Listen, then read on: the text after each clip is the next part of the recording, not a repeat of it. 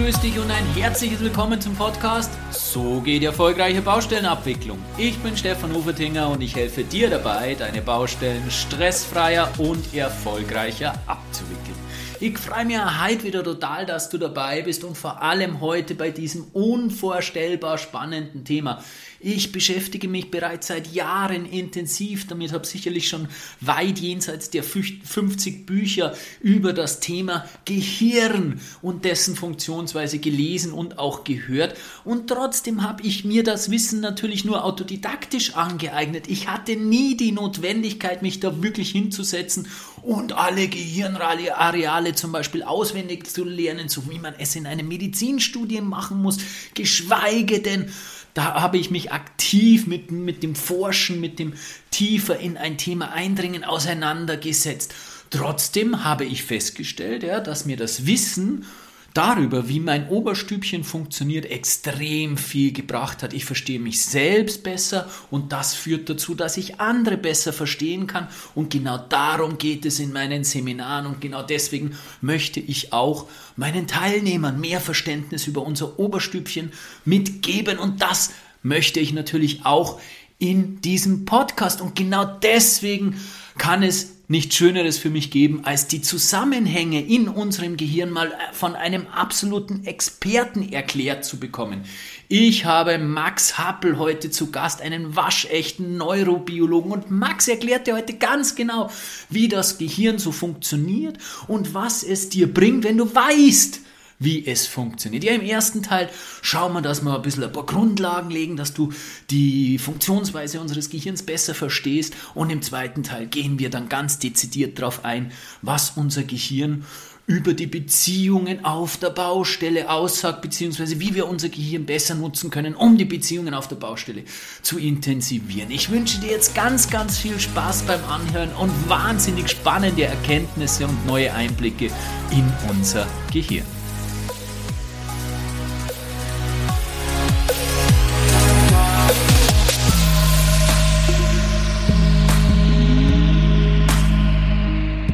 Ja, ich darf mich heute mit Max Happel unterhalten. Max, herzlich willkommen in meinem Podcast. Ja, Stefan, vielen Dank für die Einladung. Freut mich hier zu sein. Ja, Max ähm, ist im Gegensatz zu mir äh, als Hobby-Neurowissenschaftler ausgebildeter Neurowissenschaftler. Max hat Neurowissenschaften studiert und ist eben auch in der Hirnforschung tätig. Da be beschäftigt er sich sehr intensiv mit Lernen, Gedächtnis und Motivation, was ja äh, irgendwo auch immer miteinander zusammenhängt. Er ist Professor für Humanmedizin in Berlin, macht ganz, ganz viele Beratungstätigkeiten für Organisationen und was weiß ich nicht alles nebenbei noch und ist ein ganz, ganz spannender Gesprächspartner, weil ja natürlich das Gehirn sehr, sehr stark oder maßgebend für unser Verhalten zuständig ist. Und insofern ist es unvorstellbar spannend, mal zu sehen, was ein Neurowissenschaftler, was ein Hirnforscher zu den ganzen Themen sagt. Deswegen, Max, freue ich mich total, dass du dir die Zeit nimmst. Und ich freue mich wahnsinnig auf das Gespräch. Man hört ja immer wieder, der Mensch ist ein Gewohnheitstier, ja. Und wir tun uns ja auch nicht leicht, merkt man ja immer in, an allen Ecken und Enden, wenn Veränderungen anstehen, Change Management und so diese großen Themen. Ah, das ist, da, da, da knarzt im Getriebe, gell? das fällt uns ganz, ganz schwer. Wie schaut es denn mit Veränderungen aus neurobiologischer Sicht aus? Wie schwer oder leicht, vielleicht sagt der Neurobiologe auch was ganz anderes, wie mhm. schwer oder leicht ist es, sein Verhalten zu ändern von der Gehirnsicht aus? Ja, prima Frage. Ähm, erstmal ist es ja so, Gewohnheiten sind per se ja nichts Schlechtes. Sie sind sogar ziemlich gut. Ja, also wir haben ja Gewohnheiten aus einem guten Grund, weil sie uns einfach sehr, sehr viel Freiräume geben, kognitive Ressourcen an äh, Stellen, wo sie wichtig sind, sozusagen einzusetzen. Das heißt, wenn wir, weiß ich nicht, einkaufen, Autofahren, äh, so diese typischen Alltagssituationen, ist sozusagen dieser Autopilot natürlich total sinnvoll.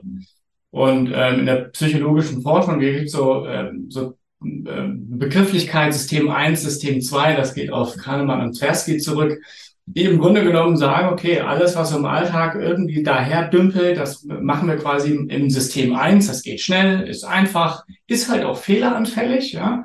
Ähm, aber das ist sozusagen was, wo unsere Gewohnheiten auch sitzen. Ja, und äh, wenn ich jetzt aber solche Gewohnheiten, die sich quasi durch viele Wiederholungen, also eine sogenannte Heuristik, sozusagen in unser Verhaltensrepertoire wirklich eingeschweißt hat. Wenn ich das verändern will, dann muss ich ja sozusagen ähm, viele Verhaltensweisen, die ich sehr, sehr oft und repetitiv wiederholt habe, versuchen jetzt anders zu machen. Das heißt, aus meiner, ich sag mal, Verhaltensmuster herauszukommen und mir neue Verhaltensoptionen zu erarbeiten. Im Hirn ist es so, ähm, das wird nie ganz weggehen. Eine Gewohnheit, die ich mal hatte, die ich über einen langen Zeitraum entwickelt habe, die wird sozusagen als Verhaltensmuster auch immer da sein. Ich kann schon über meine Impulskontrolle lernen, dieser Gewohnheiten Herr zu werden, mir neue Verhaltensoptionen zu erarbeiten. Und wenn ich die sehr trainiere, dann werden die dann sozusagen zu meinen Gewohnheiten, zu meinen Habits. Es kann aber immer passieren, dass man auch diese alten Gewohnheiten wieder auspackt. Beispiel, ich habe früher immer morgens vier Teelöffel Zucker in meinen Kaffee gemacht. Frag mich nicht warum, heute denke ich mir, einer hätte es ja auch getan, aber so ist das normal. Ja, und ich habe das einfach, für mich war das völlig normal, einen so gesüßten Kaffee zu trinken und irgendwann zu merken, ähm, ja, ist vielleicht gar nicht so clever, da so viel äh, Zucker reinzuhauen. Lass das doch mal bleiben. Und dann merkt man, da sind sozusagen zwei Mechanismen, die da gegeneinander arbeiten. Oder die sozusagen das so schwierig machen, das zu verändern. Das eine ist äh, sozusagen diese Gewohnheit, einfach des Ablaufs, da viel Teelöffel Zucker reinzumachen. Das ist sozusagen über Jahre hinweg, ich sag mal so hardwired. Das überhaupt kognitiv zu puffern, zu sagen, lass das jetzt mal bleiben, mach das mal anders, ähm, das, das fordert sozusagen kognitive Kraft. Da brauche ich jetzt mein System 2. Und auf der anderen Seite ist es aber so, das ist ja äh, ein starker Gewöhnungseffekt, den man mit diesem Zucker hat. Also Zucker ist ein schönes Beispiel, weil das wirklich in Richtung einer Form von Abhängigkeit geht. Ja, Kaffee das Gleiche. Das heißt, in dem Moment, wo ich das meinem Körper nicht mehr zuführe, merkt er jetzt, huch, das ist ja weniger süß als gestern. Das ist ja weniger belohnend als gestern. Das ist ja äh, sozusagen schlechter, als ich es eigentlich erwartet hätte. Da springt sozusagen in unserem Gehirn die Fehlersuchmaschine an. Also und, und unser System arbeitet ständig im Abgleich dessen, was wir erwarten von Umwelt und das, was passiert. Wenn das in Einklang steht, wir reden da immer vom Level of Expectation und Level of Reality, wenn das passt, dann können wir System 1 weiterschwimmen und wenn das nicht passt, wird immer die Frage gestellt, ist es eigentlich besser oder schlechter als erwartet? Und wenn es schlechter ist als erwartet, also zu wenig Zucker im Kaffee, äh, dann sagt mein Dopaminsystem, finde ich aber nicht, nicht so gut. Das hätte ich aber gerne anders. Und das arbeitet sozusagen diese alte Gewohnheit wieder hervor, weil das ist ja gewöhnt. Also das, da weiß ich sozusagen, meine Vorhersage stimmt, wenn ich da vier Teelöffel Zucker reinmache. Und dieses System sorgt dafür, dass so Gewohnheiten echt schwer sind zu überkommen. Wenn ich aber sozusagen mein, mein Dopaminsystem, also mein Belohnungssystem umpole und sage, hey, vier Teelöffel Zucker, das ist total belohnt, aber eine Handlungskontrolle über dein eigenes Verhalten und sozusagen, wenn du reflektierst, hey, du kannst das auch anders, das ist ja auch belohnt. Du kannst ja sozusagen auch eine Belohnung darin empfinden, äh, Gewohnheiten zu kontrollieren. Und wenn dann das gelingt, dann kann ich sozusagen mein, meine Dopaminausschüttung darauf umlenken und kann es belohnen finden, mich verändert zu haben.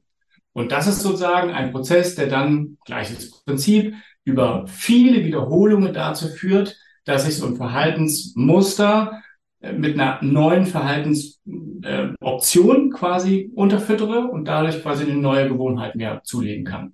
Aber es ist am Ende natürlich Training, Training, Training. Und das alte, ich nenne es jetzt mal Verhaltensgedächtnis, bleibt immer da. Merke ich ja heute auch. Es gibt Momente, da haue ich mir dann irgendwie drei Teelöffel Zucker in den Kaffee und das schmeckt mir heute auch noch gut. Ja, Mache ich nicht mehr jeden Morgen, aber sozusagen dieses alte, ich belohne mich jetzt mal mit drei Teelöffel Zucker, das habe ich auch heute noch drin. Ja, das ist voll faszinierend, oder? Vor allem, was du sagst, äh, dass dieses Alte immer da bleibt. Das bricht äh, meines Wissens noch durch, wenn man im Stress ist, oder? Und wenn äh, man kognitiv eben nicht so auf der Höhe ist, das heißt, wenn ja. die, die körperlichen Ressourcen nicht so da sind, sag, äh, nicht ausgeschlafen, verkatert, ähm, nicht wohlgenährt, vielleicht ein bisschen kränklich oder, oder alle diese Dinge, die dazu führen, dass ich halt einfach körperlich und, und damit geistig eben nicht komplett auf der Höhe bin, dann brechen diese alten, vielleicht unguten Gewohnheiten sich wieder Bahn, oder? Genau, also das ist ein, ein wichtiger Mechanismus, wo sowas passieren kann. Wir Neurobiologen sprechen dann immer vom Reinstatement einer alten Verhaltensweise. Ähm, das ist zum Beispiel auch äh, klar untersucht oder äh, verstanden, wie das bei Abhängigkeit tatsächlich passiert. Also jemand, der eine längerjährige Substanzabhängigkeit hatte, es geschafft hat, sozusagen ähm, abstinent zu sein, da gibt es sozusagen die Frage, wann passieren eigentlich Rückfälle? Ja, das ist ja sozusagen natürlich das Extrembeispiel, aber es ist sozusagen da sehr, sehr gut untersucht. Da ist genau das, was du sagst, in Momenten, wo Stress auftaucht. Ja, das kann berufliche Kündigung sein, das können familiäre Probleme sein, das kann irgendwas sein, was dich sozusagen existenziell bedroht. Und das heißt, in dir steigt jetzt das Stresssystem an, es werden Stresshormone, Cortisol ausgeschüttet. Und natürlich weiß dein Gehirn noch, hey, vor, weiß ich nicht, zehn Jahren hast du ja jedes Mal, wenn der Stress hochkam, eine super Strategie gehabt, diesen Stress zu puffern, indem du XYZ konsumiert hast. Und das sind natürlich alles unbewusst laufende ähm, Muster. Ja, also das ist nicht kognitiv zugänglich. Ähm, aber genau in so Momenten kann sowas passieren. Genauso gibt es einen äh, Faktor, wo sowas passiert, ist quasi ähm, sozusagen äh, kontextabhängige Umgebungen. Das heißt also, du bist gewohnt gewesen, deine Gewohnheit in Umgebung X auszuführen. Du hast gelernt, äh, gelernt, der Sache Herr zu werden. Du hältst dich von X fern, weil du weißt, das fördert sozusagen wieder diese alte Gewohnheit. Aber wenn du dann eben wieder, weil ich in der Eckkneipe, äh, in einem alten Milieu bist, alte Freunde aus diesem Umfeld triffst, das kann sofort wieder diese Gewohnheit triggern.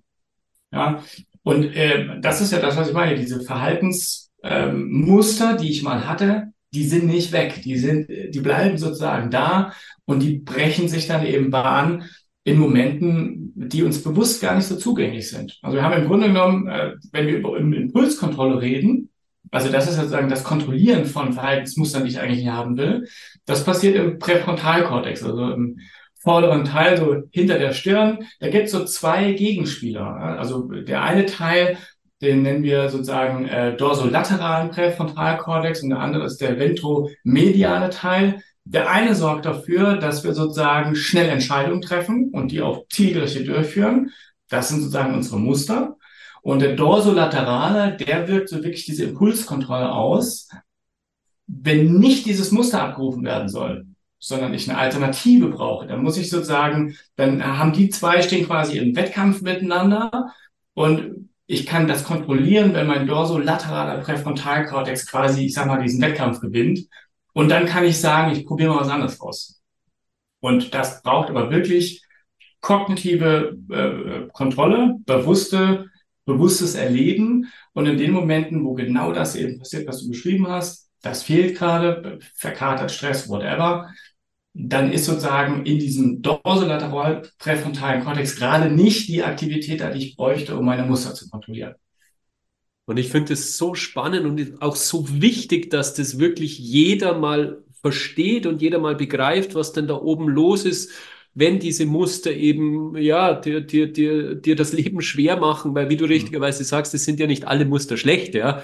Wir sprechen ja nur von diesen Mustern, die uns nicht wohlgesonnen sind, die uns nicht in die Richtung eines äh, erfüllten, zufriedenen Lebens führen. Die sind ja. natürlich nicht gut, die uns das Leben schwer machen. Und das ist so spannend, wenn man sich da mal Gedanken drüber macht, wie schwer das eigentlich ist, dass man diesen Mustern widersteht, und dass man sich da gar nicht grämen braucht dafür oder verurteilen braucht dafür, weil das wirklich ein ganz, ganz starker und auch überlebenswichtiger Mechanismus ist, diese Gewohnheiten. Ja. Und insofern ähm, gehört das zu uns und ich glaube, wir machen uns da oft viel zu, zu, zu fertig, selbst wenn wir da in unseren, in unseren, ja, in unseren äh, Mustern gefangen sind. Die, die schöne Nachricht oder die gute Nachricht ist, und das hast du ja gerade bestätigt, Max, man kann diese Muster auch ändern. Das heißt, unser Gehirn ist zeitlebens lernfähig. Die, ihr Neurowissenschaftler sagt, das Gehirn ist plastisch, die sogenannte Neuroplastizität die ja seit einigen Jahren wissenschaftlicher Fakt ist. Erzähl mal ein bisschen was zu diesem, zu diesem Begriff Neuroplastizität, weil ich glaube, das ist eine wahnsinnig schöne Nachricht für jeden, der, für jeden Menschen, äh, einfach zu wissen, okay, äh, mein ganzes Leben kann ich da oben noch was zum Positiven verändern. Ja. ja, also äh, die Evolution hat unser, unser Gehirn geschenkt, ähm, im Grunde genommen, um ein Leben lang mit neuen Erfahrungen äh, zu lernen, in der Umwelt besser klarzukommen, indem wir im Grunde genommen, also Funktion von Gedächtnis, warum haben wir ein Gedächtnis? Es geht immer darum, jetzt nicht um irgendwie in äh, alten Erinnerungen baden zu können und schwelgen zu können. Das wäre jetzt evolutiv irgendwie nicht wirklich äh, was, was sozusagen ähm, dem Organismus zugutekommt, sondern Sinn und Zweck dieses ganzen Organs ist, bessere Vorhersagen über die Zukunft zu treffen. Nur darum geht's. Ja, und das kann man ein Leben lang, solange man sozusagen von einem, ich sage jetzt mal, gesunden Gehirn ausgeht. Es gibt natürlich Zustände, wo wir auch nicht in der Lage sind, neue Erfahrungen zu machen und zu lernen. Sei das jetzt äh, bei einer manifesten Depression, sei das bei einer Demenz. Ähm, klar, aber wir reden jetzt sozusagen per se erstmal über das gesunde, normal funktionierende Gehirn und da geht das Erfahrungsabhängige sich anpassen auf die Umwelt ein Leben lang. Aber es ist natürlich schon so, auch in dieser Plastizität, also in der Formbarkeit von Nervenzellnetzwerken gibt es Unterschiede. Das heißt also, jedes Mal, wenn ich was lerne, eigentlich eine triviale Erkenntnis, müssen sich im Gehirn irgendwelche Nervenzellen neu verdrahten, neue Kontaktstellen ausbilden, neue Synapsen. Und ähm, das ist sozusagen der Mechanismus vom Lernen. Und das funktioniert im Kleinkindalter nach anderen Regeln und Mechanismen als beim Erwachsenen. Es gibt sogenannte plastische Fenster für bestimmte ähm, Funktionen, die wir entwickeln. Also typisches Beispiel ist zum Beispiel das Erlernen von Sprache. Also die Sprachareale in unserem Gehirn, die haben so kritische Phasen, in denen sie hochplastisch sind. Wir sprechen dann von juveniler Plastizität, also der Plastizität eines kindlichen Gehirns. Das heißt, da gibt es extreme Freiheitsgrade, da kann sich alles permanent neu verschalten und verdrahten und die Lernfähigkeit ist enorm. Irgendwann macht das aber ja total Sinn zu sagen, hey, jetzt hast du drei Jahre lang irgendwie durch deine Eltern und deine soziale Umweltsprache gelernt. Das, was jetzt gelernt wurde, das muss ich jetzt konservieren und stabilisieren. Das, jetzt ist sozusagen Flexibilität genutzt. Prima, Haken dran. Jetzt brauche ich Stabilität. Das möchte ich auch nicht verlernen, dann möchte ich auch nicht, dass der Zugriff drauf irgendwann schwerer wird. Und dann schließen sich diese kritischen Phasen. Äh, Im Grunde genommen, ganz salopp gesagt, kann man sagen, um, um synaptische Kontakte, also die Kontaktstellen zwischen Nervenzellen, da macht das Gehirn so eine Art Zuckerwatte drumherum, wie so eine Art Kleber. Ja, und in diesen kritischen Phasen äh, gibt es diesen Kleber nicht, da kann sich alles neu verdrahten und nach dieser kritischen Phase wird überall Zuckerwatte drum gewickelt. Das passiert jetzt im Areal für Sprach, äh, Sprachlernen ungefähr so im dritten, vierten Lebensjahr. Wenn ich jetzt eine neue Sprache nach dem dritten, vierten Lebensjahr lernen will, wissen wir ja alle, geht ja. ja Schule, Schulenglisch fängt was an, fünfte Klasse in aller Regel. Äh, kannst du trotzdem nur Englisch lernen, machst es aber mit anderen Hirnarealen, nach anderen Regeln, nutzt sozusagen andere plastische Bereiche im Gehirn, die noch nicht diese Zuckerwatte haben und äh, das heißt also, Sprachlernen ist drittes, viertes Lebensjahr, da gibt es andere Entwicklungsfenster, da ist das sozusagen im Laufe der Adoleszenz. Wenn wir jetzt über unseren Präfrontalkortex reden, wo ja sozusagen Entscheidungsfindung, Impulskontrolle, ähm, eigene Identität, die sich da entwickelt, wissen wir ja, ist etwas, was sozusagen im Jugendalter, im jungen Erwachsenenalter sich entwickelt da wissen wir, dass diese kritischen Phasen deutlich darüber hinausgehen. Ja, da gibt es dann unterschiedliche Forschungen. Die einen sagen irgendwie Mitte 20, die nächsten sagen, das geht bis 30. Das bedeutet aber nicht, dass wir mit 30 sozusagen im Präfrontalkortex so viel Zuckerwatte drum wickeln, dass gar keine Plastizität mehr da ist. Ähm, es gibt sozusagen manche Bereiche, wo diese Konservierung stärker stattfindet, in den sehr basalen Bereichen, die zum Beispiel für Sehen, für Hören, für Fühlen wichtig sind. Und es gibt Bereiche, da hast du permanent sozusagen ein höheres Maß an, ähm, an Flexibilität, weil eben nicht so viel Zuckerwatte da ist. Und insofern ist es so, dass wir ein Leben lang in der Lage sind, äh, neue plastische Verbindungen herzustellen. Das ist ja mega, mega spannend und ich finde es wieder voll faszinierend. Gell? Ich habe äh, wirklich schon einige Bücher zum, äh, zu diesen Themen zum Gehirn gelesen und ich lerne wieder so viel Neues. Es ist so wunderbar, das macht so viel Spaß. Das heißt ja dann, äh, ich habe mal gelesen, dass in unserem Gehirn grundsätzlich alles angelegt ist, gerade jetzt zum Thema Sprachen. Und äh, diese Bereiche dann eben, die nicht genutzt werden, äh, also wir haben ja, wir haben ja auch die Möglichkeit, zum Beispiel als Kleinkind äh, Chinesisch zu lernen, problemlos. Äh, aber dieses dass das angelegt ist und eben im dritten, vierten Lebensjahr, wenn es nicht genutzt wurde, dann verkümmert es oder, oder, oder wird dann, ja, gibt's halt dann nicht mehr, oder? Diese, diese Anlagen, weil man tut sich ja dann viel, viel schwerer, diese, diese, diese Stimmlaute zu lernen, oder? So ähnlich war das, oder? Max, magst du vielleicht noch kurz was sagen dazu? Ja, gerade bei Sprache ist es im Grunde genommen genau so. Du hast sozusagen im Laufe der ersten drei Jahre aufgrund dieser hohen Flexibilität, dieser kritischen Phase des Sprachenlernens eine hochgradige Vernetzungsfähigkeit. Und du kannst ja auch zweisprachig, dreisprachig aufwachsen. Wir wissen ja. mittlerweile auch, dass das dazu führt, dass vielleicht die Sprachentwicklung in den zwei bis drei Sprachen etwas verzögert stattfindet, weil natürlich das Gehirn auch sozusagen sortieren muss, in welche Box passt das jetzt gerade. Aber dass wir am Ende trotzdem sehen, äh, Kinder, die zwei- oder dreisprachig aufwachsen, die können, wenn das wirklich regelmäßig genutzt wird, am Ende die Sprachen alle muttersprachlich sprechen. Wenn ich aber, weiß ich nicht, Englisch und Deutsch als meine zwei Muttersprachen habe, dann habe ich sozusagen mein Gehör und meine Sprache dafür geschult, die Laute dieser beiden Sprachen zu verarbeiten. Und weiß ich nicht, wenn wir jetzt über Chinesisch reden, da sind einfach andere äh, Laute drin, andere Formanten, die sozusagen eine andere Form des Hinhörens auf diese Sprache bedingen, um das wirklich äh, zu entschlüsseln. Äh, und wenn wir das nicht trainieren, dann, dann kann das kindliche Gehirn das quasi in Anführungszeichen noch nicht und wird es auch nie so gut erlernen wie jemand, der in China wirklich mit Chinesisch aufgewachsen ist. Genau. Aber man kann es natürlich trotzdem lernen. Man kann trotzdem sozusagen ein Verständnis der chinesischen Sprache aufbauen. Man kann Chinesisch lernen. Äh, aber man wird wahrscheinlich nie das Level erreichen äh, von jemandem, der das einfach als Muttersprache erlernt hat. Ja, ja. Wunderbar. Wir sind also zeitlebens lernfähig. Wir können immer was dazulernen. Logischerweise, unser Gehirn ist plastisch. Wir können auch unsere Gewohnheiten überschreiben, sozusagen, wohlwissend, dass sie nicht löschbar sind. Das sind doch schon mal sehr, sehr gute Nachrichten. Jetzt beschweren sich ja doch sehr, sehr viele Menschen äh, im Business-Kontext. Was ist denn mit der Motivation? Keiner hat mehr Lust zu arbeiten und alle diese Themen.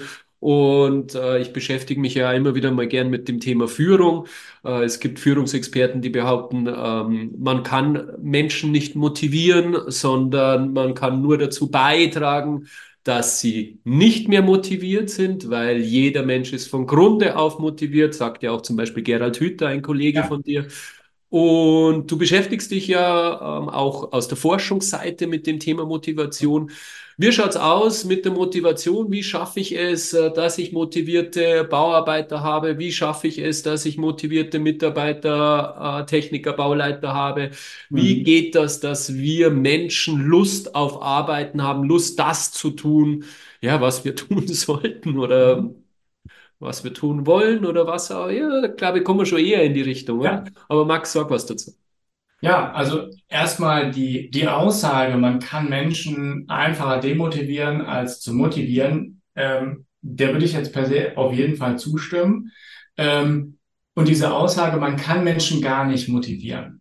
Ja, das ist natürlich eine sehr drastische Aussage, aber auch da steckt äh, mit Sicherheit was Wahres drin. Was meint das nämlich?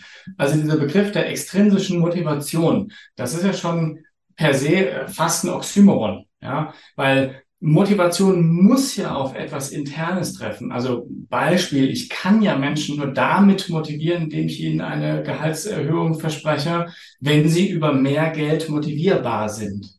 Wenn die Person sagt, boah, ich brauche gar nicht mehr Geld, ich will mehr Zeit, dann kriege ich die mit noch mehr Geld gar nicht motiviert. Dann wäre aber, du hast jetzt jeden zweiten Montag frei, eine ganz andere äh, Grundlage, um mit jemandem zu reden. Das heißt also, es muss immer auf das innere Gefühl treffen, da habe ich was von.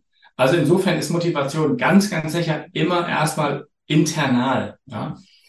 Ähm, und jetzt ist halt die Frage, weil klar, im Führungskontext, man hört dann ab und an, boah, meine Mitarbeiter könnten aber irgendwie motivierter sein. Da würde ich auch wieder, was du eben schon hast, eigentlich lassen, zustimmen. Die sind auf jeden Fall motiviert. Äh, nur Menschen, die sozusagen wirklich eine Störung in ihrem Dopaminsystem haben, die sind nicht motiviert. Da reden wir über einen, wirklich über einen krankhaften Zustand. Also jemand, der eine Depression hat, eine manifeste Depression, das ist eine Erkrankung, wo wir wirklich eine Störung dieser Grundmotivation haben. Das macht es ja auch so unglaublich schwierig, diese Erkrankung zu behandeln. Ja? Äh, aber wenn wir nicht darüber reden, sind Menschen immer motiviert. Die Frage ist halt für was wenn sozusagen, äh, keine Ahnung, der Arbeitskontext es nicht ermöglicht, dass du ähm, kreativ arbeitest, dass du eigene Ideen verfolgst, dass du dich als selbstwirksam erlebst, weil vielleicht zu viel oder zu wenig Führung da ist, weil es ist ein Problem.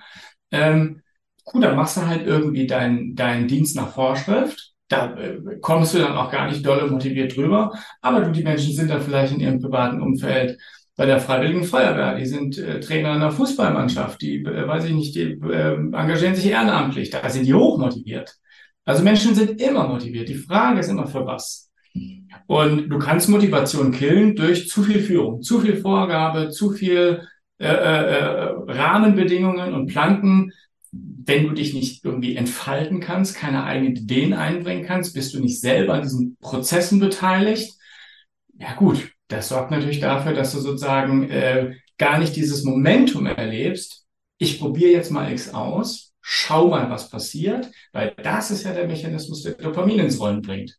Ja, wenn du sozusagen in diesem Try and See mit deiner Welt umgehst, du hast ein Level of Expectation und du gleichst das ab mit deinem Level of Reality. Das sind die spannenden Momente. Das ist ja auch das, wo wir alle selber merken, das, äh, das zieht uns in den Bann, da sind wir im Flow, da kommen wir irgendwie ins Nachdenken, das, das treibt uns an, Sachen auszuprobieren.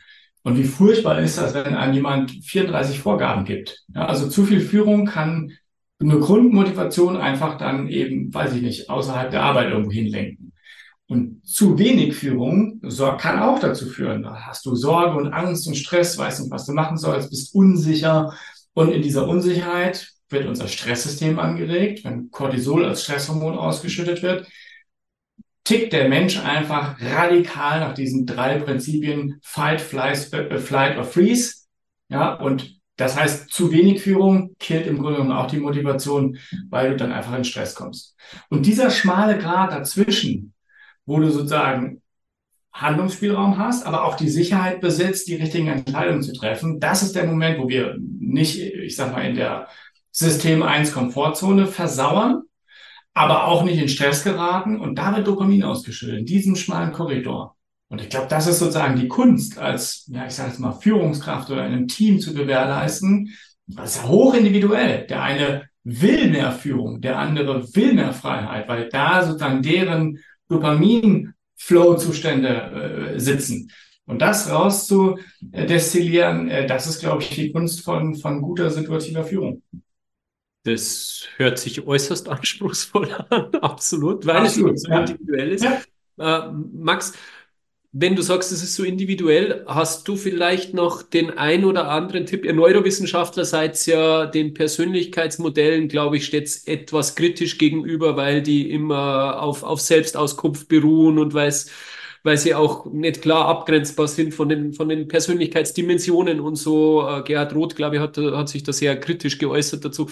Ähm, das heißt, was, was ist denn dann eine Möglichkeit, um diese Individualität als Führungskraft, ähm, ja, da, da, da, der Herr zu werden, beziehungsweise da ein besseres Gespür für die Mitarbeiter zu bekommen? Wie siehst du das aus deiner Sicht? Ja, also erstmal ähm, stehe ich vielleicht diesen Modellen Persönlichkeiten in bestimmten Charakteristika zu beschreiben, nicht per se kritisch gegenüber. Ich würde auch sagen, dass das äh, unter Neurowissenschaftlern vielleicht gar nicht so gesehen wird. Es gibt ganz sicherlich manche, die irgendwie fundiertere Modelle haben und andere, die äh, wo äh, die wissen, dass das wissenschaftliche Fundament nicht so deutlich dargestellt ist. Aber es ist ja nun mal Fakt, dass unterschiedliche Menschen unterschiedliche Persönlichkeiten haben und deren Grundzustände irgendwie auch mit Hirnzuständen zusammenhängen müssen. Ja, also ähm, wenn ich risikobereite oder ängstliche Menschen habe, ticken deren Hirnbiochemie nun mal unterschiedlich. Ja, das, das wird so sein. Wie gut man das bisher alles verstanden hat, gut, das wäre sozusagen ein, ein anderes Thema, aber grundsätzlich macht das aus meiner Sicht schon Sinn, äh, jeden Menschen individuell in seiner charakterlichen Ausprägung wahrzunehmen, zu reflektieren, zu gucken, okay, was braucht die Person, äh, was, was stimuliert die Person, welche Ängste kommen wann auf. Und das ist etwas, ähm, ja, was man, da, da geht es ja auch nicht nur um Führung. Also wir können ja auch, nicht, über Beziehungen, über Freundschaften, äh, Eltern, Kinder. Also das sind ja überall haben wir diese menschlichen ähm, zwischenmenschlichen Kommunikationsmuster, wo wir uns abgleichen. Wir haben irgendwie so, ich sag mal, ein mentales Modell im Kopf, wie eine Person X ist. Und äh, dann kommunizieren wir mit der Person darüber. äh, und gucken, okay, was braucht die gerade, dass sie sich wohlfühlt, ja, dass sie, weiß ich, den nächsten Entwicklungsschritt gehen kann, den sie sich vorgenommen hat. Und äh, das sind das sind Dinge, die, glaube ich, wirklich stark mit der Hirnbiochemie zusammenhängen. Das wird so sein. Davon gehe ich aus. Jetzt hast du vorher einen ganz, ganz spannenden Punkt angesprochen, nämlich den Punkt Stress. Den hast du schon mehrfach angesprochen. Mhm. Äh, wenn wir im Stress sind, funktionieren wir nicht mehr so. Dann gibt es die drei Modus, Fight, Flight or Freeze. Äh, mhm. Wahrscheinlich viele schon einmal gehört. Was heißt denn Stress aus äh, neurobiologischer Sicht, aus, aus der gehirnwissenschaftlichen Sicht? Und was hat äh, letztendlich dann der Stress für Auswirkungen, beziehungsweise, es ist eine sehr allgemeine Frage, für Auswirkungen im Hinblick auf unsere Motivation, haben wir vorher schon gesprochen, vielleicht auch auf unser Entscheidungsverhalten und auf unser mhm. Kommunikationsverhalten, äh, wenn wir mhm. mit anderen interagieren. Äh, ja. Was, was, was löst Stress da in uns aus, beziehungsweise wo, wozu führt Stress? Mhm. Also im im Extremfall ist das ja unser System, was uns äh, evolutiv gesehen äh, äh, sozusagen vor lebensbedrohlichen Situationen retten soll und in lebensbedrohlichen Situationen dazu führen soll, dass wir irgendwie schnellstmöglich da rauskommen. Jetzt haben wir natürlich, sag mal, selten wirklich lebensbedrohliche Situationen, aber trotzdem sitzt das System in unserem Kopf. Das heißt also Momenten, wo wir, ähm, wo wir Angst haben, wo Stress auftaucht, das kann zwischenmenschlich, das kann Angst vor Fehlern, das kann whatever sein, springt sozusagen in unserem Gehirn eine Region an und schüttet Stresshormone aus. Das ist die Amygdala, das ist sozusagen ein Teil in unserem Gehirn, der sozusagen für die Kodierung von Angst und Furcht wichtig ist. Und das ist auch wirklich ein Zentrum für Lernprozesse. Das heißt, wir erlernen ja auch in bestimmten Situationen, oh, das ist ein Risiko, das macht mir Angst, das will ich zukünftig vermeiden. Und in den Momenten, wo die Amygdala aktiv ist und wir wirklich sozusagen auf eine Furchtsituation reagieren, springt sozusagen dieser Mechanismus an, Stresshormone werden ausgeschüttet und du versuchst schnellstmöglich diese Situation zu verlassen und zukünftig zu vermeiden. Und ähm, in dem Moment werden einfach, äh, weil wir haben gelernt, in diesen Momenten, jetzt lohnt es sich nicht irgendwie try and see, wir müssen mal ausprobieren, mal gucken, was passiert, sondern das ist ja wirklich bedrohlich. Das heißt, da wird jetzt ein Handlungsprogramm abgefahren, bei dem du erlernt hast in vorherigen Situationen, das hat schnell dazu geführt, dass du diese Situation irgendwie beenden kannst.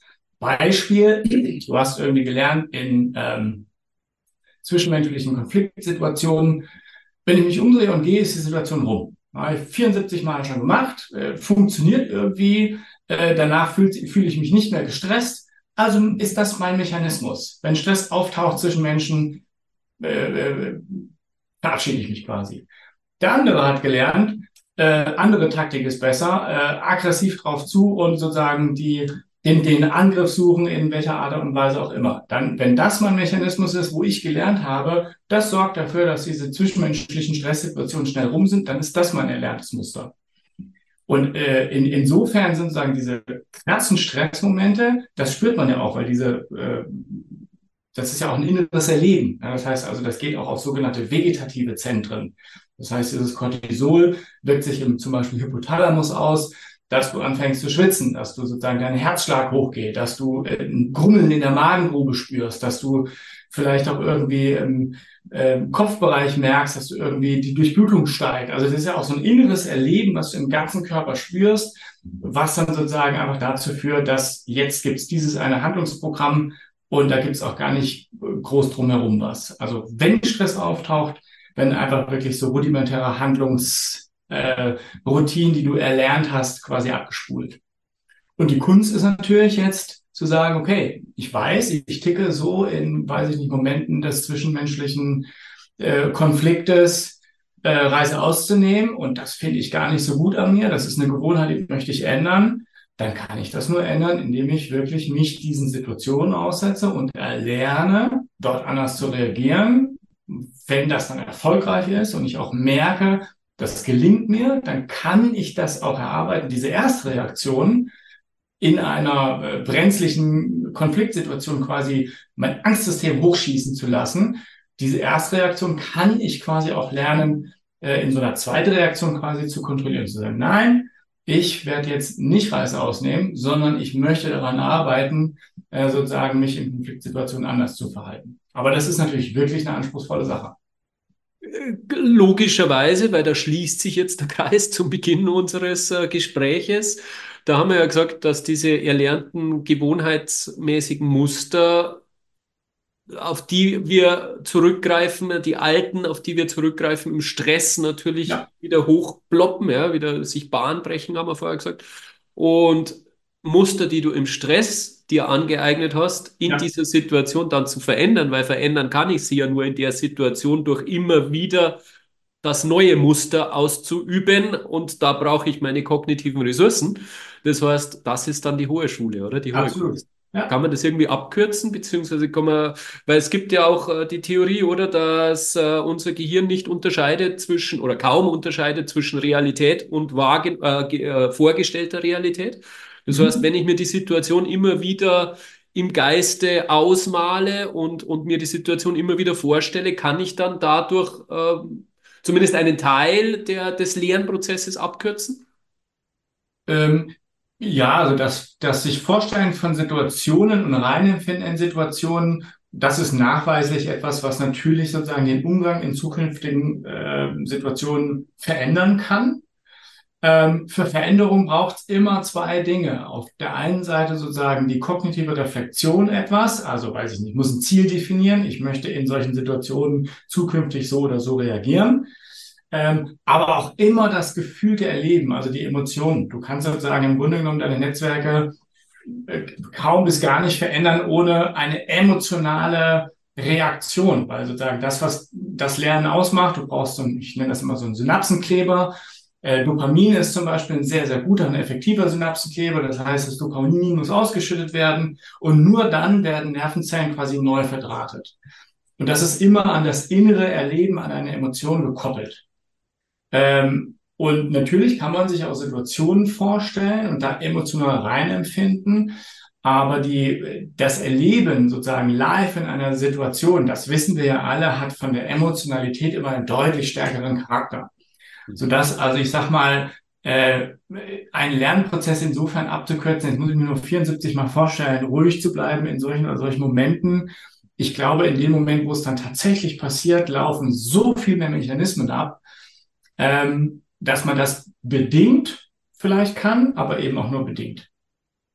Also wieder ein äh, Grund, sich nicht zu sehr zu grämen, sich nicht zu sehr zu verurteilen, wenn es beim ersten Mal nicht funktioniert, dass man eine neue gewünschte Verhaltensweise in dieser Situation dann nicht sofort umsetzen kann, scheint wohl ganz normal zu sein aus neurobiologischer Sicht. Ganz unbedingt. Also das ist ein, äh, du sprichst einen ganz wichtigen Punkt an.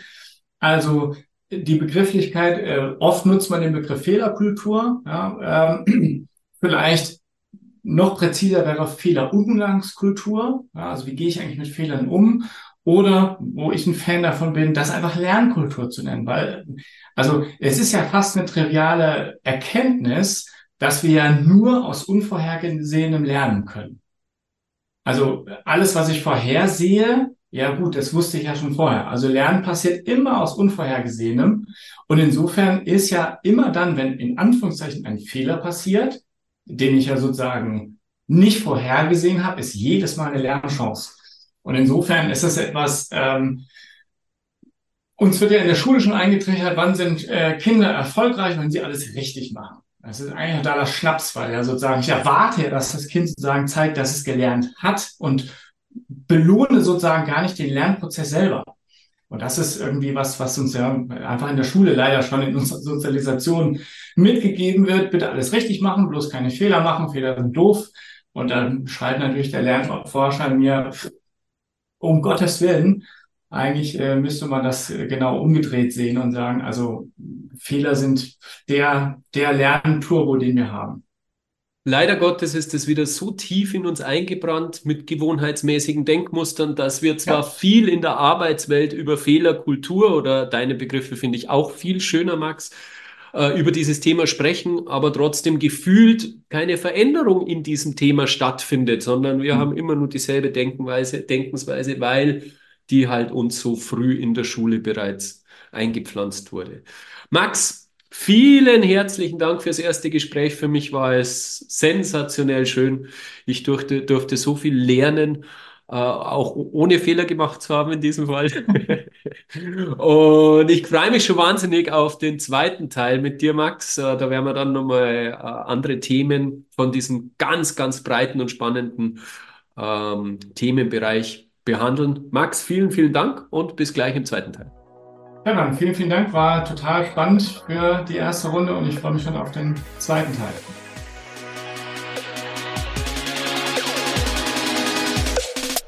Das war ja wieder mal ein unvorstellbar spannendes und lehrreiches Gespräch. Ich bin mir sicher, du hast ganz, ganz viel verstanden von deinem Gehirn, von deinem Oberstübchen und es ist einfach unser wichtigstes Organ. Deswegen nimm die Tipps von heute mit, setze sie um und verbessere dadurch dein Leben. Ich wünsche dir ganz, ganz viel Spaß dabei. Herzlichst dein Stefan Hubertinger.